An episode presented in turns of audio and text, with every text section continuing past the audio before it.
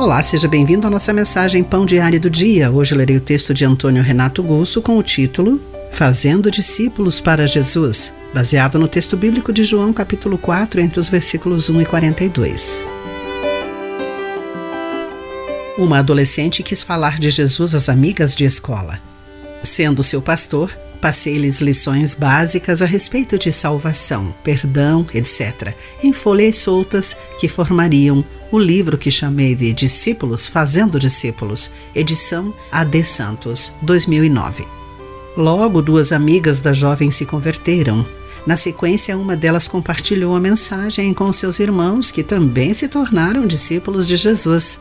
Eles repassaram essa mensagem aos seus pais, que reconheceram Jesus como seu Salvador.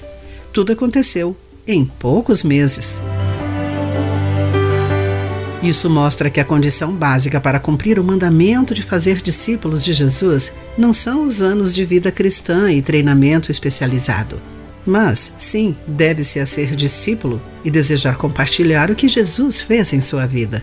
Em João 4 está registrado o diálogo de Jesus com uma mulher samaritana.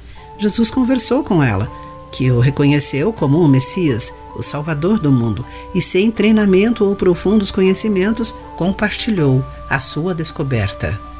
Como resultado, muitos samaritanos se tornaram discípulos de Jesus por causa do testemunho daquela recém-convertida. Outros, por meio do convite dela, aproximaram-se de Jesus para o conhecerem. Para fazer discípulos de Jesus, basta que você seja discípulo dele. Anuncie o que ele fez em sua vida e convide outros para que o conheçam. Querido amigo, para fazer discípulos de Jesus, seja você primeiro um discípulo. Pense nisso. Eu sou Clarice Fogaça e essa foi a nossa mensagem do dia.